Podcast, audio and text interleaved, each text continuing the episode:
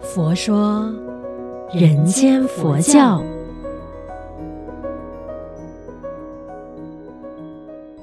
你好，我是主持人碧枝吉祥，佛法生活化，生活佛法化。今天聊的这一个议题呢，哦，很简单，两个字，沟通。哈，为什么会笑呢？很简单啊，我们常常说啊，哎呀，就是没有好好沟通，所以误会就会产生；就是因为没有好好的沟通，互相的了解，所以才会分手；就是因为没有好好的沟通，了解彼此的立场，所以呢，才会导致延伸到可能最后连朋友都做不了，连家人也会翻脸等等的，所以沟通真的很重要，对吧？你我都懂。这篇的文章是这样子的：人类的世界啊，要达到真正的和平，沟通的艺术与巧妙不能不学。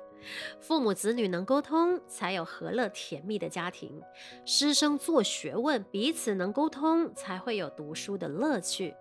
这个世界很多的部落，很多的社团，很多的党派，很多的国家。假如都能沟通，沟通无碍，增加相互的了解，相互的信任，世界怎么会不和平呢？沟通很重要，如何才能发挥沟通的功能呢？以下几点看法提供：一，要善意的沟通，沟通之前啊，不可以先有成见。不能事先设防，预先想出许多的坏主意，甚至能伤害人却自觉得意的劣行。沟通要彼此互视善意，能在友好的气氛中开诚布公，相互表达诚意，必能促进彼此的了解，自然呐、会获得有效的沟通。二，要双赢的沟通。所谓沟通，不是我胜你败。我得你失，我有你无，沟通要能双赢，要能皆大欢喜。沟通者不要光为自己的利益打算，要为对方立场设想。彼此之间，你替我设想，我替你设想，怎么会不能双赢呢？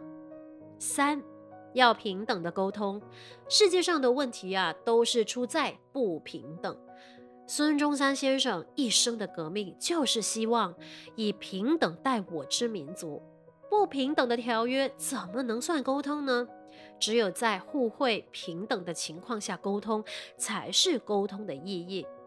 四，要尊重的沟通。沟通啊，不是吃掉你、欺负你、给你难堪。沟通应该注意强对弱的尊重，大对小的保护。沟通不可以有强势，沟通的力量是平衡的，所以彼此尊重的沟通才是沟通。五，要建设的沟通，沟通要有建设性。沟通之前就先预设要给你多少礼物啊，多少礼遇啊，多少后代，彼此都这样想呢，就是建设性的沟通。如果强词夺理、自说自话，这都不是沟通之道。水沟要保持畅通，才不会污水四溢，甚至造成灾害。人与人之间的思想啊、观念、意见、看法，也要经常沟通，才能往来愉快，才能凝聚共识，才能同体共生，才能共荣共有。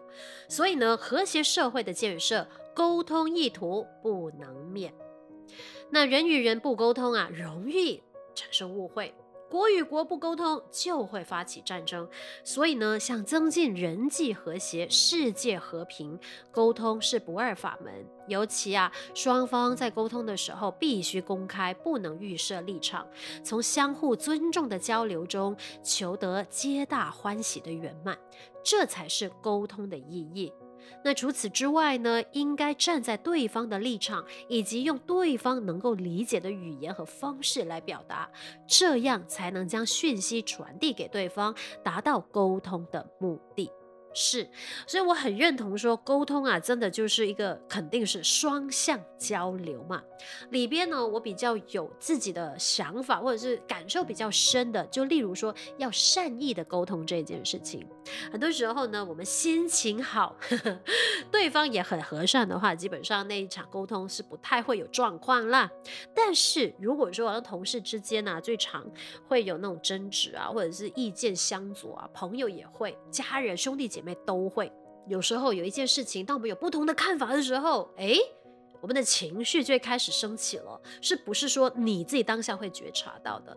然后是就是带着情绪呢，是跟对方沟通的话，其实一般上都不会有良好的那个结果的，因为我们带着情绪了，你又在猜想他，他又在猜想你的时候，哎，那变成他就不是带着善意的一场沟通了吧，对吧？就是，尤其是吵架的时候，有些人就会说嘛，吵架也是一种沟通啊。对，吵架真的是一种沟通。但问题是，有时候如果我们带着情绪的话，就是不带善意的话，就是要赢。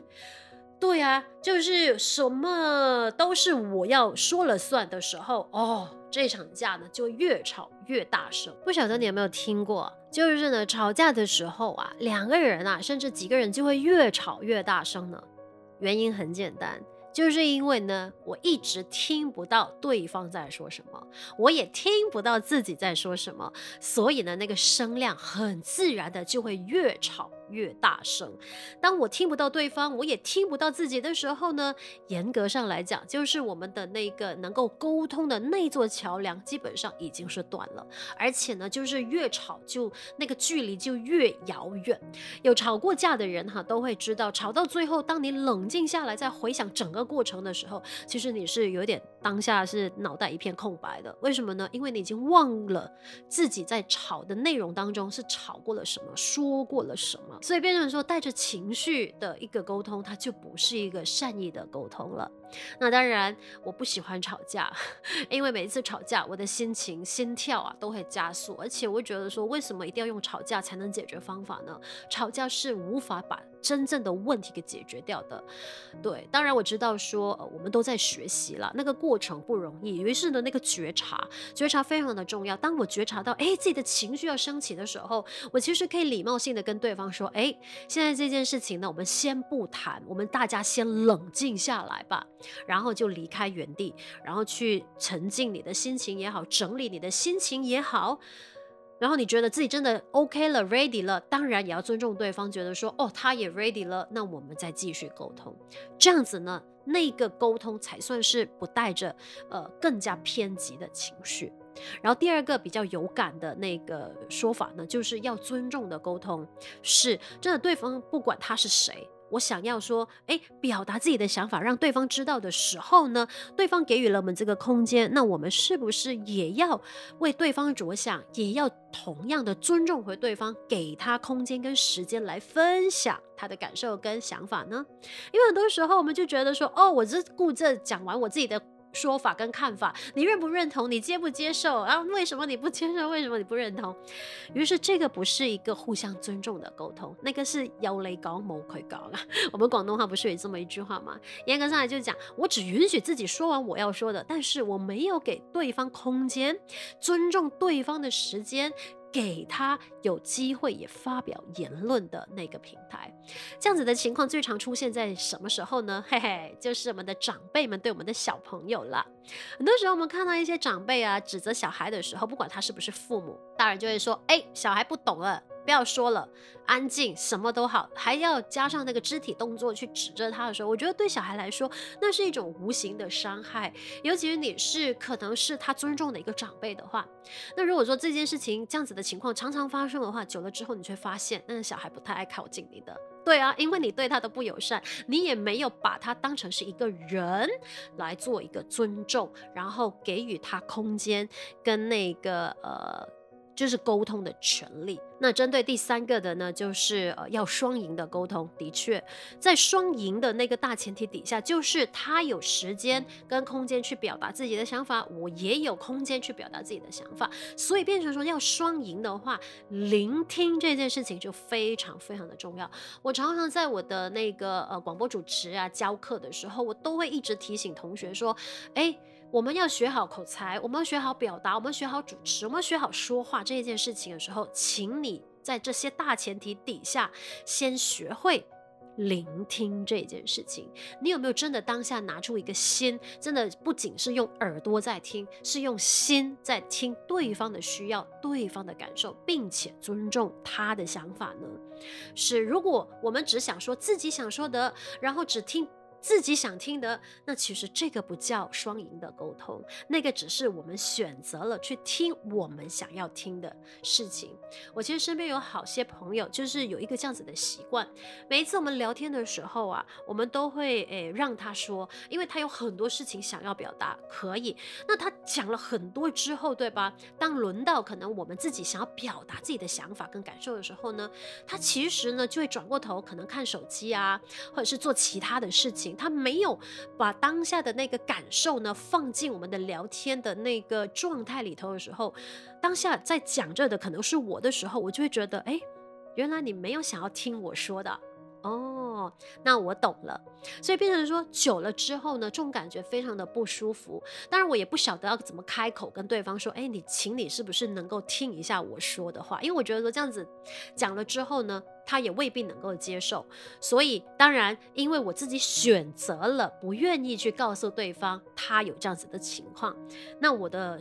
之后的选择就是，可能就慢慢不再想靠近这个朋友了。对，就是至少不愿意说单独跟他相处了，因为我觉得说，哎，你没有尊重我的感受，是，所以这个这个是我个人在生活中的一些体会啦。所以我觉得说，沟通真的就是要，呃，双赢。还有互相尊重，是，所以呢，在这个星云文章里边呢，有给了三个习题，你不妨可以在你的生活当中，或者是关于沟通这件事情呢，你也可以做一个思考的。首先，第一个，你认为啊，沟通的重要性是什么？那第二道问题呢，如何才能发挥沟通的功能呢？第三，何谓双赢的沟通？你可以举例说明。